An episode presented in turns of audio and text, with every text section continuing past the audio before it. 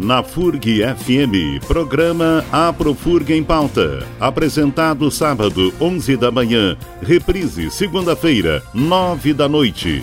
Produzido na sede da Profurg Campos Carreiros, seção sindical do Ande Sindicato Nacional.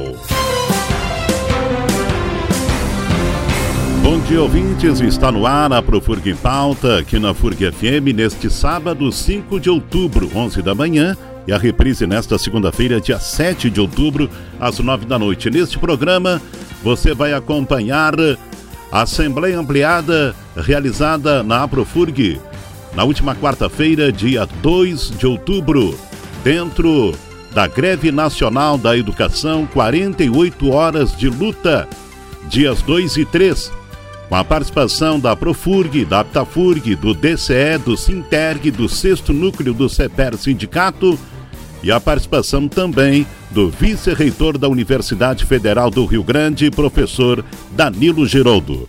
Vamos à saudação inicial do presidente da Profurg, professor Cristiano Engelke. Boa tarde a todos e todas. Dando início a esta Assembleia Ampliada que faz parte da programação da greve de 48 horas, da greve nacional da educação. O grande ato do dia de hoje é justamente esta Assembleia. E rapidamente, né, o que foi pensado aqui, construído de forma conjunta entre as categorias. A Assembleia, então, a nossa pauta com informe, sendo que não tem muito informe dentro, né, mais relativo à própria greve de 48 horas. Depois se abre o espaço né, para a reitoria e desde já agradeço a presença do vice-reitor Danilo Giroldo e do Diego, aqui representando a Proplat. Daqui um pouco, né, passo a palavra a eles para tratar da situação financeira da universidade. E também estava previsto para que nós tratássemos aqui não só da universidade, mas também do Instituto Federal, depois o espaço para análise de conjuntura, as próximas ações e possíveis encaminhamentos. A proposta então que nós tiramos é rapidamente aqui os informes, depois em torno de 10 minutos para o Danilo e também 10 minutos para o Diego, depois 5 minutos aqui nós temos né, o Rafael pela Aptafur representando os técnicos, eu, Cristiano como presidente da Profur, representando professores e professoras, o Felipe, né, representando os estudantes, aqui o nosso representante da coordenação do DCE. Então, cinco minutos para cada um de nós e depois se abre né, a Assembleia para nós fazermos a discussão e tirarmos aí, se possível for, alguns encaminhamentos. Se essa atividade ela está dentro das atividades, como eu disse antes, da greve de 48 horas, acho que cabe aqui tratar especificamente disso, né? Daqui a um pouco vai ter o espaço de fala, mas só como informe é importante reforçar e pedir a todos e todas aqui não só a presença, mas ajudar também na divulgação, que como foi tirado aí nacionalmente, no dia de hoje, as atividades são internas dentro das universidades, institutos federais em todo o país. Já passo então a palavra e mais uma vez agradecendo a presença do vice-reitor Danilo Giroldo. Inicialmente, dar uma boa tarde a todas e todos aí, saudar os representantes aí das das entidades, né, Profurg, Aptafurg DCE. Agradecer a oportunidade, acho que a gente tem, tem buscado, tem, tem trabalhado no sentido de esclarecer a situação tanto orçamentária quanto das propostas né, que têm sido encaminhadas pelo governo de uma forma bem integrada com as entidades representativas, tem sido, tem sido um ganho, cada qual o seu lugar de fala, né? E aqui mais uma oportunidade de poder dialogar, né, com todos e todas aqui sobre trazendo dados, né, e tentando tentando discutir um pouco dessa dessa conjuntura, né, que vem sendo bastante difícil. Eu não, não pretendo aqui fazer uma análise profunda da conjuntura, acho que a, acho que a reitora já tem já tem se manifestado bastante sobre isso, aliás, justificando a ausência dela, né, ela está numa agenda que já estava definida para isso, a professora Cleusa está também encaminhando aí o seu, seu memorial para progressão funcional, enfim, então, e eu tenho acompanhado bastante essas questões orçamentárias, essas questões do, relativas aí às propostas do governo federal mais recentemente, então, te entendeu ali que poderia estar tá, tá presente aqui a minha, a minha representação nesse momento. E o, o Mozart está em férias, né? Então o Diego também ali pela diretoria de planejamento. Nós conversamos ali bastante antes de vir aqui sobre a forma mais adequada de estruturar esses dados, né? Então acho que a gente pode integrar a nossa fala aqui, eventualmente nas dúvidas o, o Diego me, me socorre aqui na, em algum detalhamento que seja necessário que se possa ter ter interesse, né? Então não não pretendo aqui fazer uma análise profunda da conjuntura que já está muito clara, né? O tipo de, de relacionamento que que as universidades uh, tem tido ou não tem tido né, com o Ministério da Educação e com, com o governo federal, as dificuldades que a gente tem uh, na conversa. O que eu posso dizer é que nos últimos meses, último mês, talvez nos últimos dois meses, tem ocorrido uma aproximação um pouco maior do secretário de Educação Superior, foi já duas vezes na Andifes, não que isso tenha significado um espaço efetivo de, de conversa e contribuição, e dessa forma continua ainda bastante difícil essa interlocução e as manifestações públicas né, do ministro da Educação são de conhecimento de todos. Acho que não é, o, não é minha função aqui aprofundar esse tema que é é muito clara de conhecimento geral, né? Então acredito que a contribuição maior aqui nesse espaço nossa é realmente trazer a situação atual, né? Como é que a universidade está enfrentando a, a, o bloqueio e os, o bloqueio e o, os contingenciamentos que estão incidindo ainda sobre sobre o nosso orçamento? Ah, como é que a gente tem trabalhado com, com essas com essas condições e fazer uma atualização, né? Embora também seja público, provavelmente é, vocês já já já vem acompanhando em relação aos, aos, ao andamento do programa Futuris, né? Mas eu trago aqui, vou trazer aqui também algumas, algumas informações sobre isso também para, de alguma forma, subsidiar ou contribuir, também está à disposição para esclarecer. Bom, de maneira geral, né, na sexta-feira a gente vinha dizendo que pela nossa, pela nossa previsão né? Isso a gente está dizendo desde o início do ano, desde que o, que o bloqueio incidiu. Né? Pela nossa previsão, a gente entraria setembro numa situação extremamente difícil, porque o bloqueio, embora esteja sendo tratado uh, pelo, pelo governo como uma forma de contingenciamento, do ponto de vista objetivo, ele é muito mais parecido com um corte do que com um contingenciamento, porque no contingenciamento você ainda enxerga os recursos no orçamento, no caso do bloqueio ele desaparece. Então, sem o desbloqueio, mesmo que você tenha recursos financeiros, você não consegue fazer empenho, não consegue proceder nenhum pagamento de nenhuma natureza dentro da universidade. E a gente vinha dizendo isso né, em diversas manifestações públicas da reitoria. De fato, isso aconteceu. A gente procurou, a partir de um conjunto de medidas de, de restrição orçamentária de uso, né, através do memorando que discutimos com as unidades acadêmicas, né, pactuamos com as unidades acadêmicas, enfim, todos né, que, que, que, que estão vivendo na universidade sabem que a gente teve que restringir um conjunto de ações, né, então não tem como dizer que isso não, essa conjuntura não nos não impactou as nossas atividades, né, e com isso arrastamos um pouquinho mais de setembro, mas chegamos aí ao final de setembro sem qualquer condição, ou seja, semana passada a universidade perdeu completamente completamente a capacidade de fazer qualquer tipo de empenho. Né? Essa que vinha sendo anunciado se concretizou, não tem, não tem milagre, não tem mágica, os contratos estão em andamento. A gente conseguiu restringir no que foi possível, priorizando sempre o pagamento eh, de todos os aspectos da assistência estudantil, as bolsas, né?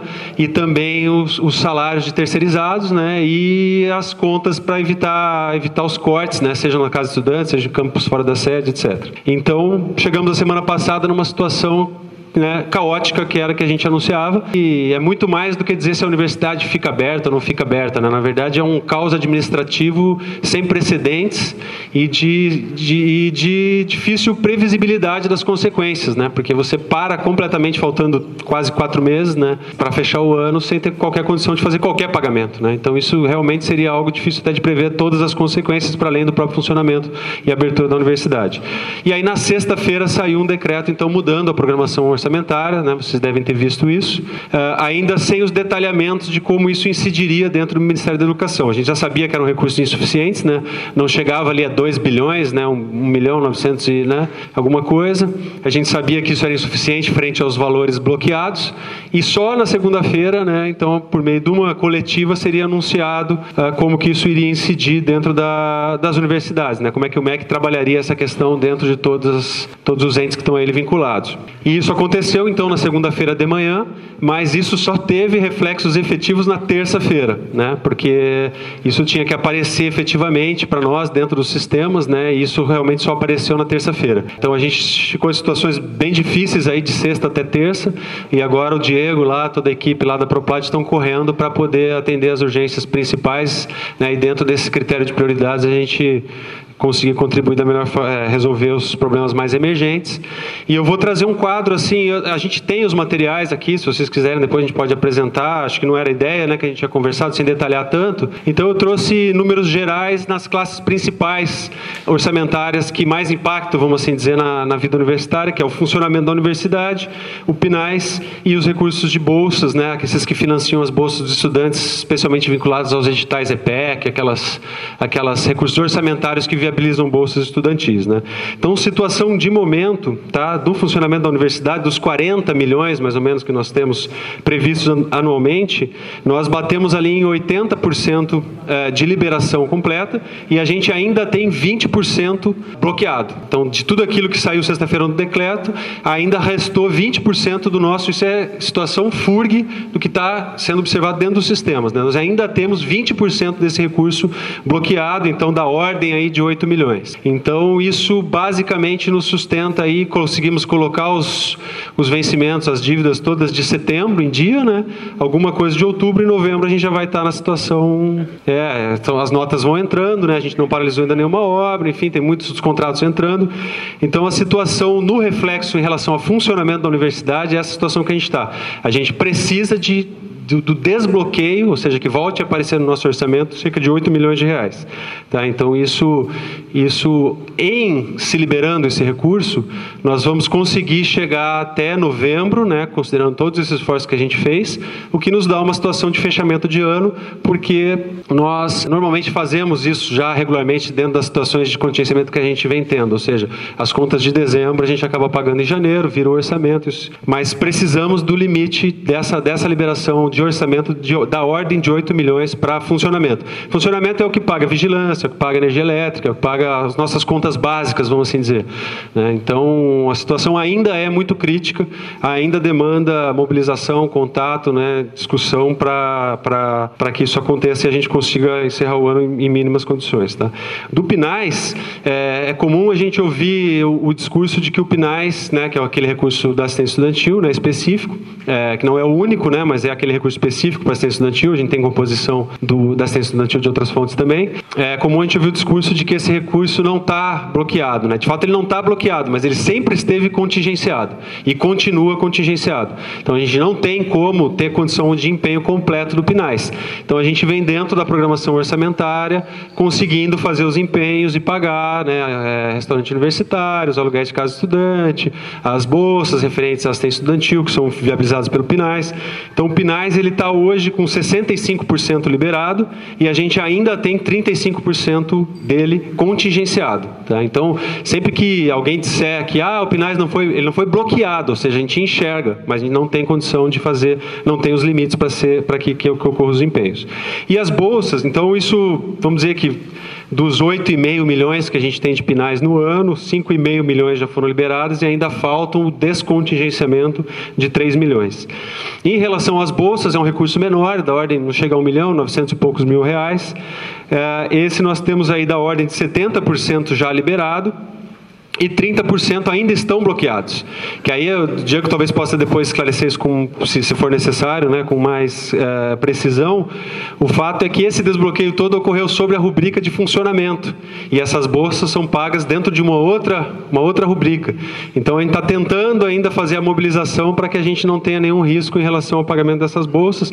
Isso tem sido feito, tem até se conseguido. Normalmente a gente tem uma boa, boa expectativa para isso, mas essa rubrica específica de bolsas, né, ela está então 70% liberada, dada a ordem de 640 mil, e 30% ainda se mantém bloqueado, tá? então não aparece ainda no orçamento, 273 mil. Então, isso são as linhas gerais. Claro que a composição orçamentária, a gente divulgou, apresentou lá de forma mais complexa aqui, já em alguns momentos, de forma bem didática lá na Câmara dos Vereadores. Tem uma apresentação nossa que circulou, ela está aqui comigo. Se quiser, depois a gente detalha, que aí ele vem e detalha todo o efeito dos bloqueios de contingenciamento em cada rubrica do orçamento, que é extremamente complexo, pessoal, blá blá blá, assim vem vindo. Então, em orçamento, eu pensei em trazer esses dados gerais né, para trazer a situação de momento.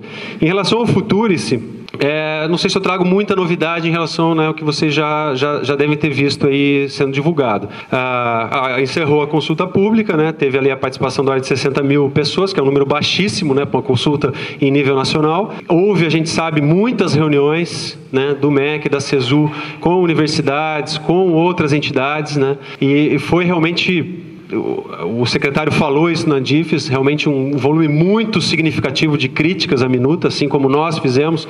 Né, um conjunto muito grande de universidade fez uma análise detalhada da minuta apresentada, que era uma minuta extremamente problemática do ponto de vista conceitual, do ponto de vista operacional, do ponto de vista jurídico, e, e ele reconheceu isso dentro da DIFES e falou então naquele momento que isso estava sendo reestruturado a partir do que tinha sido apresentado na consulta e nessas reuniões e que seria então proposta uma nova minuta, um novo novo formato né, do Futurice e que, inclusive, né, haveria disposição de apresentar previamente às universidades. Né? Isso foi dito numa reunião da Andifes. Uh, e aí, recentemente, agora, não sei se na sexta ou na segunda, ou ontem, se eu não me engano, saiu a portaria 1701 de 2019 do MEC, que cria, então, um grupo, um grupo técnico para é, trabalhar sobre a redação dessa, dessa nova proposta. Né? Então, é um grupo de especialistas jurídicos, né? tem cinco, cinco advogados ali fazendo parte, que são uh, três procuradores, né? Uh, um procura, procurador da URGS, o procurador da UFMG, a procuradora do Instituto Federal do Ceará e dois advogados da AGU. Tá? Um, um desses advogados da AGU é a doutora Zamorano, que estava no dia do lançamento do Futurice lá em Brasília, que eu participei. Aparentemente é a pessoa que deu todo o subsídio para a elaboração daquela minuta. Ela coordena esse grupo de trabalho. Esse grupo de trabalho tem 15 dias pela portaria para apresentar a nova proposta. Uh, nós fizemos algumas sondagens né, aos reitores dessas, dessas universidades. Uh, o entendimento majoritário das procuradorias federais é que a minuta é extremamente problemática, né, do ponto de vista ali a análise técnica jurídica, né, dessas procuradorias. Então, assim, é virtualmente impossível que essas contribuições venham a ser feitas em 15 dias, né? Então, a gente tem que estar atento, na verdade, ao que for apresentado ou por esse grupo de trabalho ou pelo MEC em algum momento, né? Se falou em, em período um pouco mais atrás, que ela poderia ser apresentada em termos de medida provisória. Isso faz umas três semanas que já não se fala mais, então nessa nesse tipo de escala temporal assim que a gente vê, né, de comunicação é bastante tempo. Aparentemente que é uma avaliação sensata, né, porque é uma tem problemas muito complicados ali de serem resolvidos e essa medida provisória se apresentada naqueles termos ela seria facilmente derrubada juridicamente então aparentemente não é o caminho que o governo está escolhendo. Né? Acho que o governo está agora fazendo um caminho de construir um, enfim, uma, uma proposta para ser apresentado na forma de projeto de lei. Então a gente tem que estar atento a isso.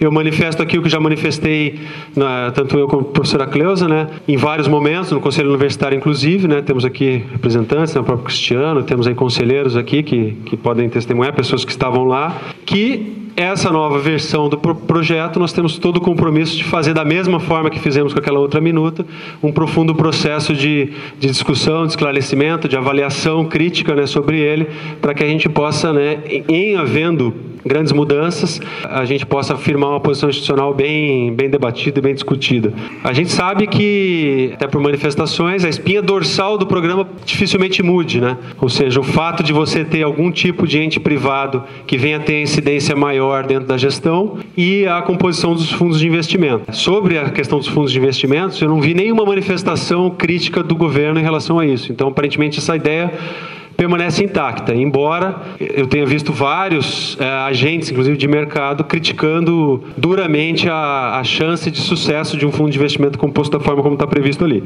Então, não tem muito o que fazer em relação ao futuro nesse momento, além de seguir a discussão, esperar essa, essa nova minuta e aí realmente a partir do, do, da base concreta a gente poder firmar uma avaliação precisa, do ponto de vista da gestão, né, eu estou falando. E o outro aspecto que muito provavelmente estará, porque já há manifestações manifestações públicas nesse sentido, é a inserção das fundações de apoio dentro da proposta. O que por uma avaliação preliminar não é trivial, porque como, embora de forma não explícita, né, mas é, todo mundo sabe disso, que é o papel da organização social dentro do programa Futuro, se é efetivamente poder contratar servidores que atuam na atividade fim, que hoje a Fundação de Apoio não pode fazer isso, então a OS ela está ali dentro para isso. Isso não está dito, escrito no programa, mas foi manifestado em vários momentos. E que a, as fundações de apoio sofreriam a legislação de fundações sofreriam uma mudança para que elas também pudessem atender essa necessidade que o governo já manifestou várias vezes. Isso não é trivial do ponto de vista jurídico. Tá? O, arcabouço, o arcabouço legal que trata das fundações de apoio,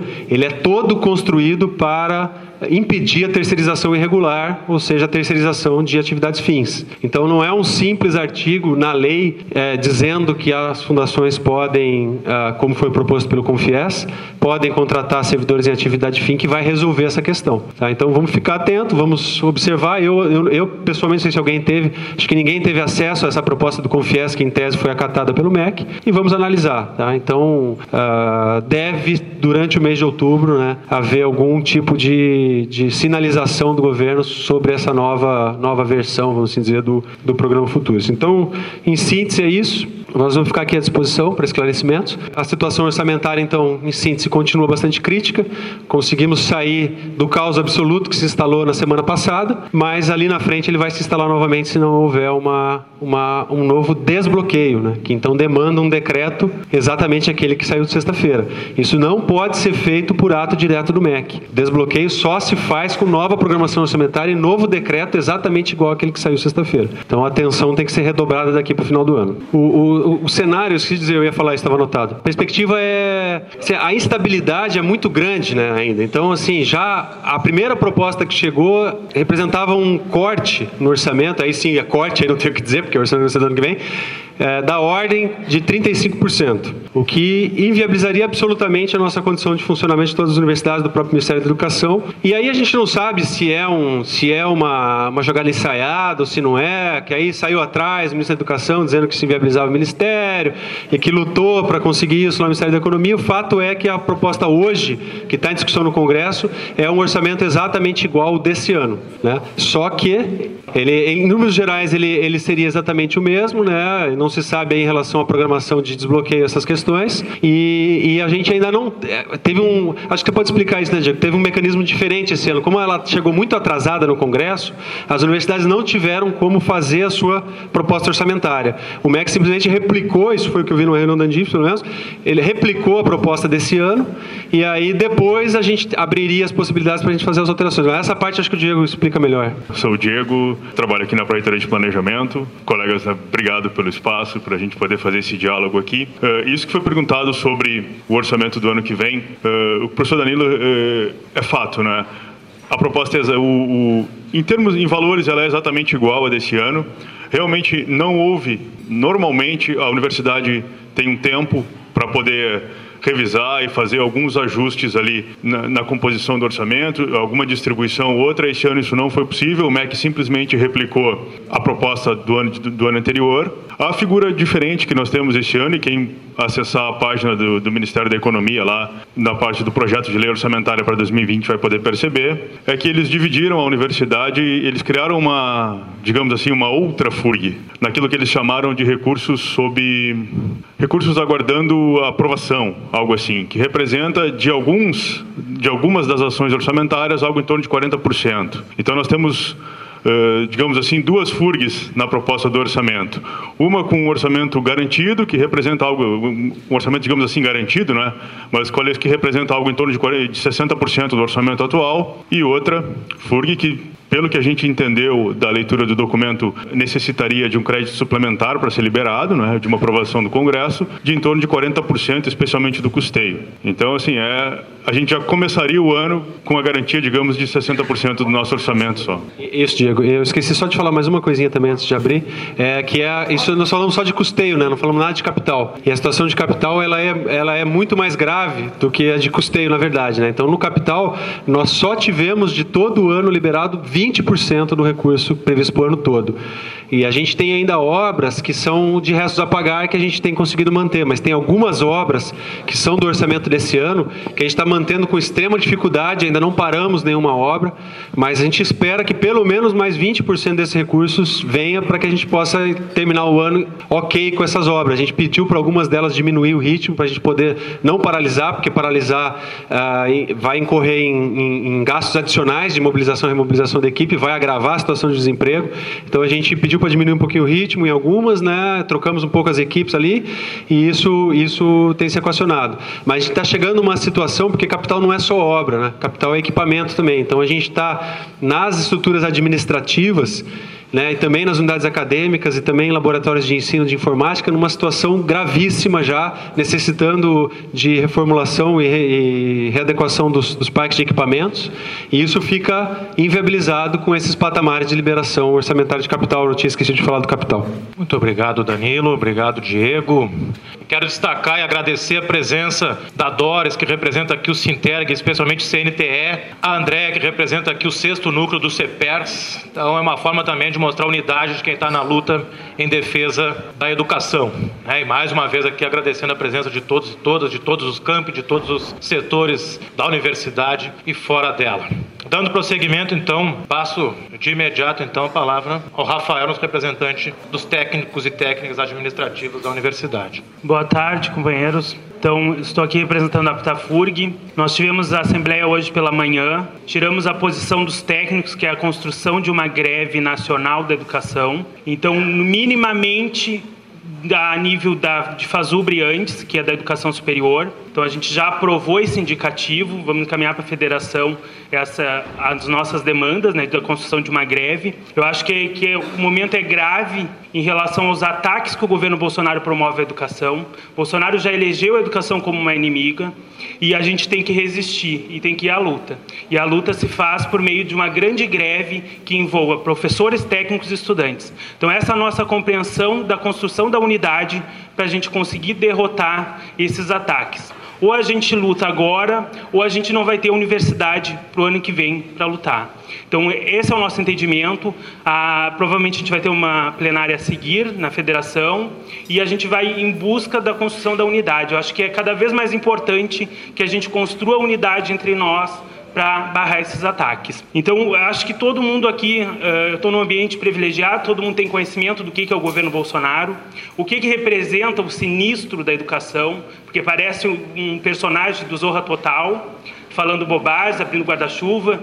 Então, assim, é, é, é, extremamente grave o que passa a educação no, no, país. A gente tem o problema da questão dos cortes, isso é, é planejado, eles planejam fazer isso. Eles estão lá com conta-gota, agora quero parabenizar a reitoria, o professor Danilo, por estar é, relatando é, a situação financeira, que é preocupante em todas as universidades. Isso não é uma situação da FURG, é uma, é uma situação de todas as universidades federais e institutos. Então, acho que o momento é grave, acho que é importante a gente construir a unidade e construir uma grande greve contra o Futures, porque uh, não quero aqui me detalhar muito sobre o Futures, acho que todo mundo tem conhecimento do que é uma organização social que vai passar a administrar a universidade, isso representa uma privatização da universidade. Nós não vamos decidir o que nós vamos fazer na FURG, vai ser a organização social, vai ser o mercado. Então, acho que já passou da hora, e acho que isso é uma posição da Fazubra, que a gente também aprovou na Assembleia de hoje, de defender o fora Bolsonaro e fora Mourão. A gente não pode permitir que, que ele acabe com o país, porque é isso que está fazendo. Vai acabar com as universidades públicas, vai acabar com o meio ambiente. A gente tem a questão da Amazônia que está queimando, e agora ele vai ontem defender a questão do, do minério. Então, acho que a gente não pode tolerar mais esses ataques. Né? E esses ataques vão se. Se a sociedade não for às ruas, se a gente não se manifestar, vai ser cada vez pior. Então, acho que é importante a gente construir a unidade e a luta para derrotar o Bolsonaro.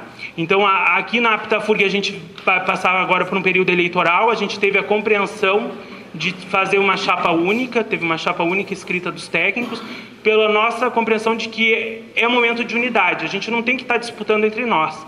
E eu acho que cabe isso uh, aos professores, aos estudantes, nós temos que buscar sempre estar unidos, senão a gente vai acabar sendo derrotado por esse governo nefasto do Bolsonaro. Uma questão que é grave, a gente está aqui defendendo a educação. Hoje é um dia nacional de greve da educação. A gente aprovou greve de 48 horas e isso vai, tem que se intensificar. Hoje foi uma greve de 48 horas, depois vai ser uma greve de 3, 4, 5, até a gente chegar ao nível de construir uma greve por tempo indeterminado. Porque a gente não pode permitir que o governo Bolsonaro retire as condições de trabalho nas universidades, que ele pare as pesquisas, que ele pare as aulas, né? porque daqui a pouco não vai ter mais aula prática porque não tem material né, nos laboratórios. Então, a, nossa compreensão é que é um momento de construir a unidade e construir a luta e fazer uma grande greve nacional em relação à educação, esse é o nosso projeto. Tem aqui a Doris, do CNTE. O CNTE é importante que esteja junto com a gente, porque minimamente uma greve da educação. Mas essa greve tende a se espalhar pelo, por todo o serviço público. A gente já tem os Correios em greve, porque não é só as universidades. Ele quer acabar com o Estado uh, social. Ele quer acabar com tudo aquilo que é público, ele quer privatizar. Essa é a intenção do governo Bolsonaro. Acho que todos sabem que o governo Bolsonaro serve aos Estados Unidos. Nós vamos voltar a ser uma colônia dos Estados Unidos. Então acho que é importante, é momento da gente dizer basta Bolsonaro, fora Bolsonaro, fora Mourão, porque também não nos representa um vice que autoritário do, do, do regime militar que vai vir, que não vai mudar nada. Tem que mudar esse governo, tem que mudar esses ministros, e isso a gente vai fazer indo para as ruas, derrubar esse governo e, ter, e eleições diretas, né, para que a gente possa escolher um presidente que tenha compromisso com o Brasil e não um discurso vazio de ataque às instituições, às pessoas, né, aos servidores, que é o que ele vem promovendo a cada dia. Então esse é o nosso entendimento, a construção da unidade na questão de uma grande greve nacional em defesa da educação, em defesa da saúde, que também tem o SUS, que também está sofrendo ataques do governo Bolsonaro, e, e, vamos, a, e vamos à luta, né? Vamos, vamos derrubar esse governo. Obrigado, Rafael. Seguindo então, Jaqueline, representante né, da coordenação do DCE. Oi, boa tarde, gente. Então, ontem a gente teve a Assembleia Geral dos Estudantes, né, com a pauta sobre a greve do dia 2 e 3, e a gente tirou, então, uh, enquanto estudantes, apoio, né, à greve dos professores e a construção junto com no calendário da greve de todas as atividades. A gente não, não tirou a greve estudantil porque tinha poucas pessoas e como foi uma greve que ela não foi veio do Anjos, né? Não foi construída com os estudantes, não teve tanta adesão dos estudantes. A gente está no momento do movimento estudantil que está bem desmobilizado. Então a gente, mas a gente tirou apoio à greve de vocês, por isso que a gente está aqui hoje também compondo a Assembleia Unificada. E é isso, né? A gente tem que se organizar para conseguir uh, barrar todos esses cortes que estão acontecendo e os ataques à educação. Era só um repasse mesmo. Como é importante a gente ter esses momentos o ideal que tivesse mais gente, é verdade, mas acho que o tempo também não ajudou. E uma outra coisa eu gostaria de começar por aí. De lembrar que greve, a primeira característica de uma greve é o não trabalho. E eu fiquei, confesso, positivamente surpreso quando cheguei hoje de manhã na FURG, porque eu imaginava que fosse estar até próximo de uma normalidade de funcionamento da universidade hoje. E está muito longe disso. Até eu já tive que dar de manhã aí algumas entrevistas para o meio de comunicação, a gente não tem como fazer esse cálculo, mas imagino aí algo entre 80% e 90% da universidade paralisado, o que é motivo de orgulho de quem está na luta na defesa da educação. Então, assim, saúdo aqueles que estão aqui presentes, aqueles e aquelas aqui presentes e aqueles e aquelas que, mesmo não aqui presentes, não estão trabalhando, que é o primeiro passo de uma greve. Se não participa das atividades, se não está na Assembleia, se não vai no ato amanhã, mas pelo menos que contribua com a greve, que é não vindo fazer a sua atividade. Esse é um passo importante e esse passo nós já conquistamos. Nesse sentido, a greve já é vitoriosa. Sabemos que ainda temos o restante do dia de hoje e o dia de amanhã. Sabemos também que greve ela causa transtorno. A greve é ruim, ninguém gosta de fazer a greve, ninguém gosta na condição de estudante de não ter aula, o transtorno que causa todos nós sabemos disso. Quem faz a greve não sou eu, dirigente sindical, quem faz a greve é a categoria, no nosso caso, as três categorias, e ninguém gosta de fazer, mas é uma necessidade da luta nesse momento da defesa do Brasil, na defesa da democracia, na defesa da soberania e no nosso caso específico, nessa greve específica, a defesa da educação. Lembrando que essa greve é uma construção de unidade com o ANDE, Sindicato Nacional, a FASUBRA, Sinazef, Fonazef, a NPG, UNE, não me engano, isto. Posso estar esquecendo aí de alguma outra outro sindicato, outra central, mas então quase toda a educação brasileira, tirando essas 48 horas aí dos dias 2 e 3 na defesa da educação, quanto isso é importante. Importante porque, como já foi falado aqui, e agradeço mais uma vez ao Danilo e ao Diego por trazerem os dados, que também é outra coisa que eu já vinha falando, mesmo sem ter as informações, e ainda bem que me confirmaram, porque não podia estar mentindo aí nos, nos espaços de mídia, que é esse dinheiro foi liberado, não por acaso, às vésperas de uma greve, para ver se acalma a greve, se não tem greve, para ficar todo mundo quietinho. Ainda bem que isso aqui não aconteceu, e como eu já vinha falando, é um dinheiro que não resolve o problema das universidades, apenas né, melhora, ameniza um pouquinho a gravidade da situação das universidades. E uma outra coisa importante: esta greve, a mobilização, a luta, ela não é apenas por uma questão de dinheiro, ainda que saibamos que o dinheiro é fundamental, sem dinheiro não funciona a universidade. E o corte de dinheiro não é só uma questão econômica é uma escolha política e ideológica de ataque às universidades, de ataque aos estudantes e às estudantes, de ataque a técnicos e técnicas que, aliás, nem constam na proposta do Futurice. Técnico administrativo não existe. E professores e professoras constantemente sendo atacados por este governo, seja através de política, seja através de entrevistas, seja através do Twitter. Né? Agora, a última declaração do ministro chamando professores e professoras de zebras gordas a serem caçadas. É isso mesmo. Zebra gorda é por quê? Porque está na savana, se alguém aqui da biologia me corrija, está na savana e vai ser atacado pelos outros, é para morrer, é inimigo a ser atacado e exterminado. É essa maneira como o anti-ministro da Educação nos trata. E não há condições de ser tratado dessa forma e aceitar passivamente, achar que está tudo bem, ou então que eu não vou me incomodar, ou então que eu vou perder a minha aula, porque o meu cronograma é a coisa mais importante que existe. E tem que ser um pouquinho humilde nesse momento, deixar o nosso cronograma de aula, a nossa avaliação, se tinha hoje ou amanhã, e bom, é melhor perder uma aula, é melhor perder uma atividade. Sabemos que semana que vem tem MPU, vai atrasar. Eu mesmo tinha aula hoje à noite no curso de Direito, não terá. Enfim, mas o que é um dia de aula ou dois dias de aula frente à própria existência da universidade pública que está em jogo neste momento? Uh, outra coisa, a não existência mais de concurso está dentro do projeto Futuros, também não vou detalhar aqui que não, não tem tempo, mas a gravidade de entregar para a iniciativa privada, de nós temos que atuar única e exclusivamente voltados ao mercado e não mais à sociedade. Não ter concurso para quê? Para poder contratar por perspectiva ideológica, aqueles e aquelas que estão ideologicamente alinhados com este governo, que é um absurdo. É um absurdo completo. Então não é só por dinheiro para pagar menos, mas é também para ter o controle ideológico, coisa que o Futurice também garante, porque não se sabe o que, que a OAS vai controlar e vai exigir. Inclusive acabando com democracia na universidade. Vai existir consumo, COEPEA, as instâncias decisórias da universidade, quais serão? Nada disso está claro. E por fim, já, tá, já encerrou meu tempo, desculpe como eu. Uh, Rafael falou aqui da questão do governo. Eu acho importante de sempre lembrar: o governo é problema, é problema gravíssimo, mas não é só governo, é sociedade. Por isso que a greve é importante, a gente sabe que é complicado, mas a nossa tarefa não é só brigar com o governo, é conquistar corações e mentes. Talvez pela primeira vez na história, uma parcela da sociedade se volta contra a universidade. E nós temos essa tarefa fundamental de defender a universidade pública, de defender a educação pública em nosso país, é conquistar a sociedade que em parte, pelo menos, nós perdemos. Não é tarefa fácil, não é, mas essa é a nossa tarefa tarefa. Muito obrigado. Está aberto, então, a gente passa. Já estamos, na verdade, né, na análise de, de conjuntura aberto as inscrições. Tempo de três minutos de fala. Celcinho.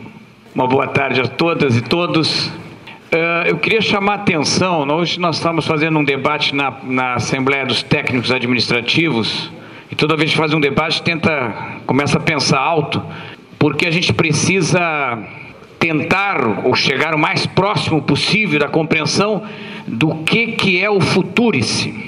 É, por que ele é posto dessa forma? Né? Por que, que ele vem um texto tão ruim, um texto com uma, uma série de limites, sobretudo do ponto de vista jurídico? Uh, tem a teoria do bode, né? Futuros, ah, esse primeiro texto parece ter sido bode. Ele fede horrores, fede muito. Você bota, bota na sala e deixa todo mundo enlouquecido. Foi o que aconteceu, todos nós enlouquecemos. Uh, depois tu tira isso, né?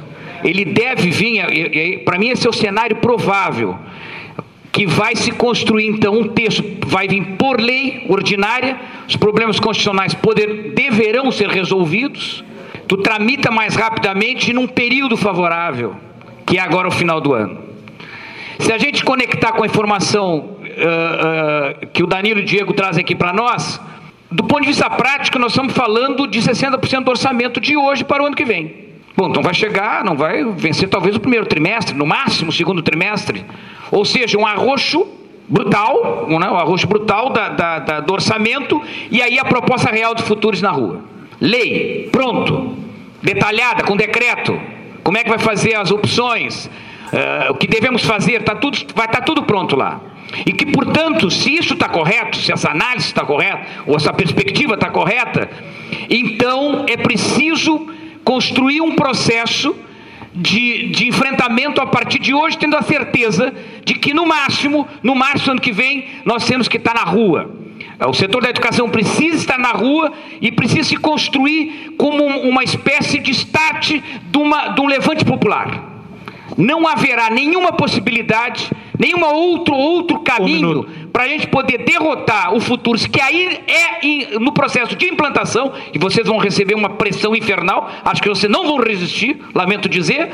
Esse patamar vai exigir que a gente vá para a rua e se torne uma, uma espécie de mola propulsor, um primeiro momento do levante, do levante. Tem que haver um levante popular. Se isso não acontecer, não há como derrubar isto. Não há como. Evidentemente, daqui a 10 anos sim. A história continua, vai, vai se esgotar o modelo, vai, se, vai como está acontecendo no Chile, vai se, re, se rearticular os movimentos sociais e, e, vamos voltar. Ok. Não estamos falando disso, estamos falando agora de curto prazo. Estamos falando para a geração, para a minha geração, ainda conseguir ver o processo de retomada da democracia. Então me parece que eu estou cada vez mais convencido que a gente tem que começar a construir, sair daqui com unidade, chamar unidade estadualmente, começar a construir as alianças para fazer uma greve da educação mas que ela é apenas um, uma, uma, um, um, elemento que vai jogar para frente um levante, algo muito maior que ela, que, que ela própria. Né? Numa grande greve em que aí o objetivo é real e nós não vamos esconder para ninguém, porque eles sabem disso. Né? O nosso objetivo real é derrubar o governo de uma vez por todas, não há outra maneira. Obrigado. Obrigado, Celcinho. Professor Mário. Boa tarde a todos. Eu gostaria de cumprimentar a mesa, cumprimentar o professor Danilo e todas as pessoas que aqui se encontram nessa Assembleia. Eu gostaria de me referir ao ministro da Educação, um homem que não consegue escrever um texto sem cometer quatro, cinco erros de português. Este é o ministro da Educação. Este ministro nomeou os professores como sendo zebras gordas a serem caçadas. E na semana passada, Folha de São Paulo, jornalões, a forma como esse futuro vai se implantar. As organizações sociais vão fazer concursos, concursos, vão fazer seleções, seleções para professor, uma seleção, mas via CLT significa consolidação das leis do trabalho. Quer dizer, pode ser demitido a qualquer momento. O professor, para ser admitido, ele tem que passar numa peneira ideológica. Se ele não for afinado ideologicamente, ele não serve para ser professor. E deu a dica os docentes que atualmente atuam nas universidades federais receberão um convite para serem, para assumirem um PDF. Um PDF, não, como é que se diz? PDV. Um PDV, desculpe a palavra. Um minuto, mano. Quando a gente vai ficando velho, começa a faltar as palavras. Um PDV. Significa, os professores atualmente concursados vão sair né, pela porta dos fundos, oferecendo-lhe um, um dinheirinho para que possam sair, para que possam sair da universidade e permanecerão unicamente os alinhados ideologicamente. Isto é só uma parte. A outra parte são as escolas cívico-militares. Os estados estão aderindo às escolas cívico-militares. Eu vou aproveitar, me dê dois segundos, 30 segundos. Nós tivemos aqui a diretora do Andes Sindicato Nacional há um mês aqui atrás. Ela está lá em Brasília e lá tem oito a dez escolas já que aderiram a este militarismo da escola. E a Blink falou o seguinte: militares na entrada da escola, as meninas não podem usar batom, não podem usar brinco, o vestido tem que estar um palmo abaixo dos joelhos e de cabelo amarrado. Entram, cantam o hino nacional e batem continência à bandeira brasileira. Obrigado, Mário. Eh, boa tarde a todos e todas. Eh, eu sou a Jaqueline, sou professora do campus de São Lourenço do Sul né, tenho meus colegas aqui, e queria dialogar um pouco nessa questão da multicampi, até fazer uma pergunta aqui para o vice-reitor. Né? Então, a gente é de um campus fora da sede, que também faz parte dessa universidade, assim como Santa Vitória do Palmar, Santo Antônio da Patrulha, que estão aqui né, tentando se comunicar. E a gente vive esse desafio né, da multicampia, que não é só aqui a nossa universidade, são várias universidades que, que se interiorizaram né, por esse programa de interiorização das universidades e que tem cumprido um papel importantíssimo né, para que eh, diversos cursos cheguem às cidades pequenas do interior e transformem essas realidades. Apesar de também a gente ter, inclusive, pessoas que tenham críticas né, ao Reúne. Então, a gente também não tem unidade ainda, parece, em relação ao Reúne, né, que, pelo menos em São Lourenço do Sul, que acredito que nos outros campos também a gente vê uma transformação clara da realidade do município e da região. Então, eu venho perguntar aqui também a situação, né, o Danilo colocou a questão da, do orçamento de capital, que a gente está com esse problema. Lá no campus a gente não tem ainda uma sede própria, temos muitas demandas de equipamentos, a gente vem crescendo muito nos últimos anos. Né? Atualmente a gente tem quatro cursos, não temos mais em função da falta de estrutura. Né? Então, nesse novo cenário, diversas outras dificuldades. Então, perguntar como é que está essa questão para os campi fora da sede, como é que está, eh, imagino que esteja difícil, mas qual a previsão para São Lourenço do Sul, que ainda não tem a sua sede própria, né? porque lá nós temos mais de 300 alunos, quatro cursos que têm tido um papel importantíssimo, muitas pessoas que investiram a sua vida lá no município, nos outros também, né? E, e são cursos que estão sendo atacados por, não, dire, não só diretamente como um ataque à educação.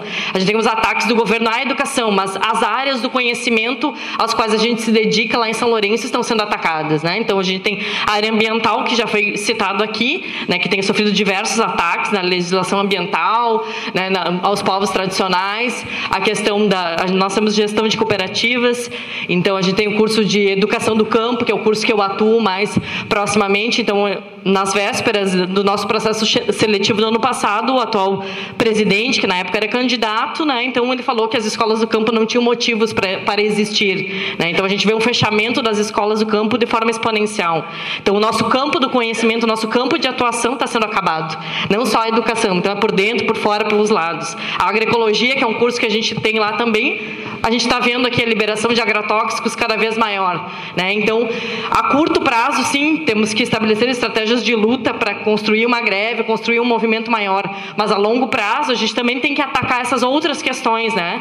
E a universidade tem que estar com a sociedade sempre. Né? Não só nesse momento. A gente tem que construir com as pessoas, com a sociedade sempre. Não, nosso, não só nesse momento crítico, neste também. Né? Então, deixar essa reflexão aqui para a gente. Então, temos que ter estratégias a curto prazo de luta, mas também a longo prazo. Obrigada. A Assembleia Ampliada foi acompanhada simultaneamente através de circuito fechado de televisão em Santa Vitória do Palmar, São Lourenço do Sul e Santo Antônio da Patrulha. Vamos acompanhar uma pergunta de Santa Vitória do Palmar, professor Cristiano Engelke. Temos uma pergunta aqui lá de Santa Vitória, da Ana Lívia. Boa tarde, meu nome é Ana Lívia, eu represento o DCE em Santa Vitória, junto com outros integrantes. E o que eu vou falar agora já foi dito antes entre nós e entramos em um consenso. Pois bem, falando sobre a conjuntura da atual FURG Santa Vitória do Palmar, a gente possui trabalhadores terceirizados com o dobro, talvez até o triplo da carga pela qual eles recebem o salário, o mesmo salário, inclusive, que também é a realidade dos outros campos.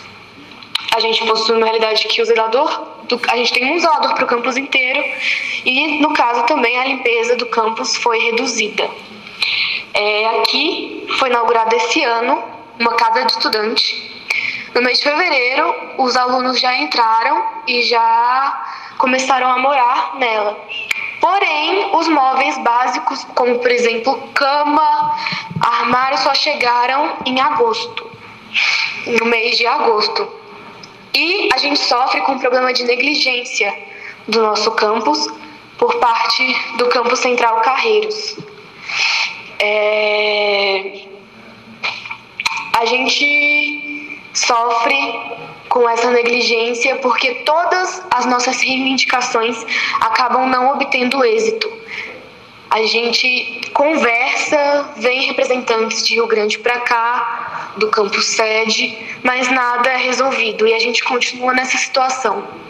Até mesmo dentro da nossa própria gestão do DCE, a gente sofre com esse afastamento físico, que não sei por que provoca um afastamento é, de articulação também.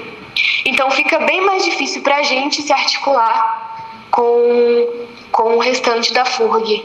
Outra coisa que a gente estava conversando aqui hoje em reunião é por que, que os estudantes, em sua maioria, não estão aderindo à greve e às mobilizações. Apesar de a gente sempre estar fazendo. E outra coisa que foi mencionada de a ajuda da comunidade, ser apoiado pela comunidade, a gente só vai em busca da comunidade quando a gente precisa da ajuda dela. A gente só vai em busca da comunidade quando são dias específicos de mobilização, quando a gente precisa dessa troca, desse apoio deles para nossa existência. Então, como a gente pode cobrar um apoio social da comunidade em volta da FURG, da comunidade não em volta, mas comunidade das cidades em que a FURG fica, das cidades em que as universidades federais ficam, se a gente não leva a universidade até eles constantemente, só quando a gente precisa. Várias pessoas falam sobre a mobilização, é, militam na rede social, mas quando realmente precisam estar contribuindo com o movimento, não estão. Então, a gente precisa parar de ser marxista também na fala e agir cotidianamente para que os nossos objetivos sejam atingidos para que a população, a comunidade local não fique negligenciada tanto ou até mais do que os campos fora de sede, do que os campos periféricos. As aulas aqui do campus foram canceladas hoje, mas somente 20 pessoas compareceram à nossa mobilização. Então, é com, são com essas palavras que eu fecho a minha fala. Não era uma pergunta, mas sim uma, uma conscientização que nosso campus queria deixar e também um apelo às pessoas que podem nos representar, mas que não estão nos representando tanto quanto poderiam. Então é isso, gente. Muito obrigada pela atenção.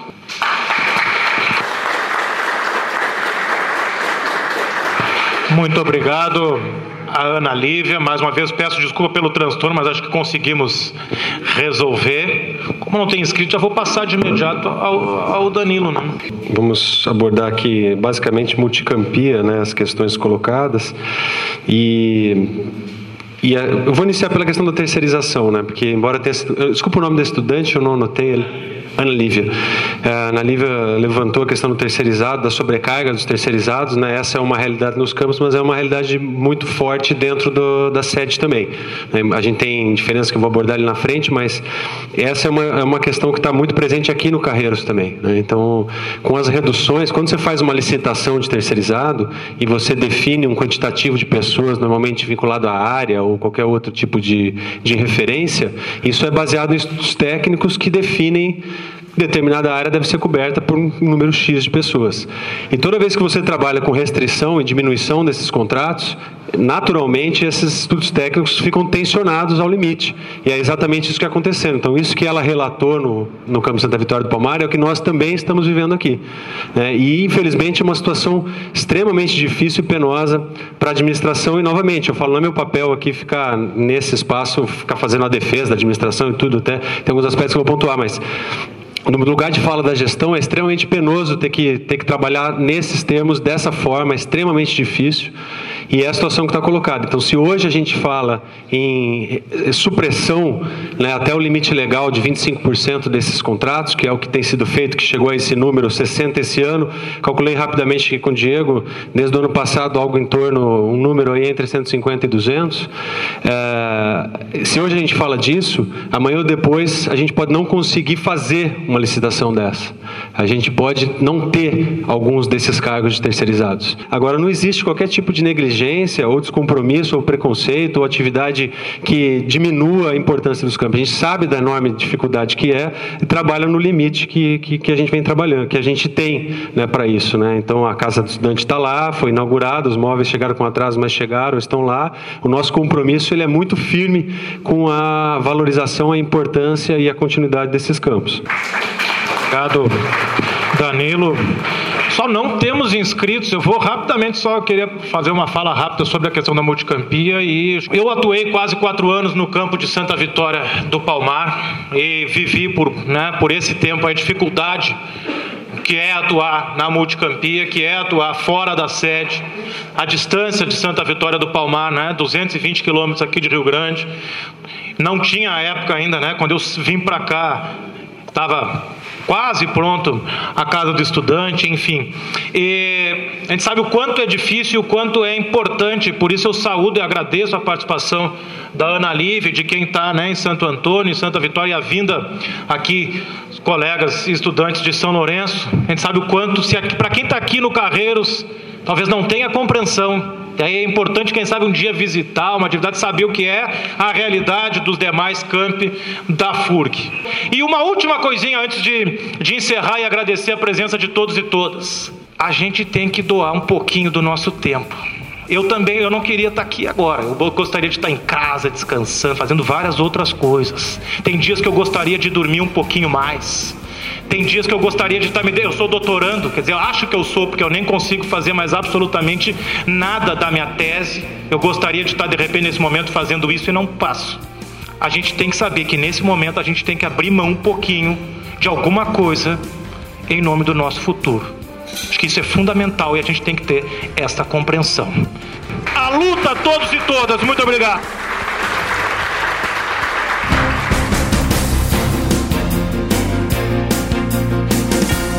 Na FURG FM, programa Aprofurg em Pauta. Apresentado sábado, 11 da manhã, reprise segunda-feira, 9 da noite. Produzido na sede da Profurg Campos Carreiros, seção sindical do Andi Sindicato Nacional.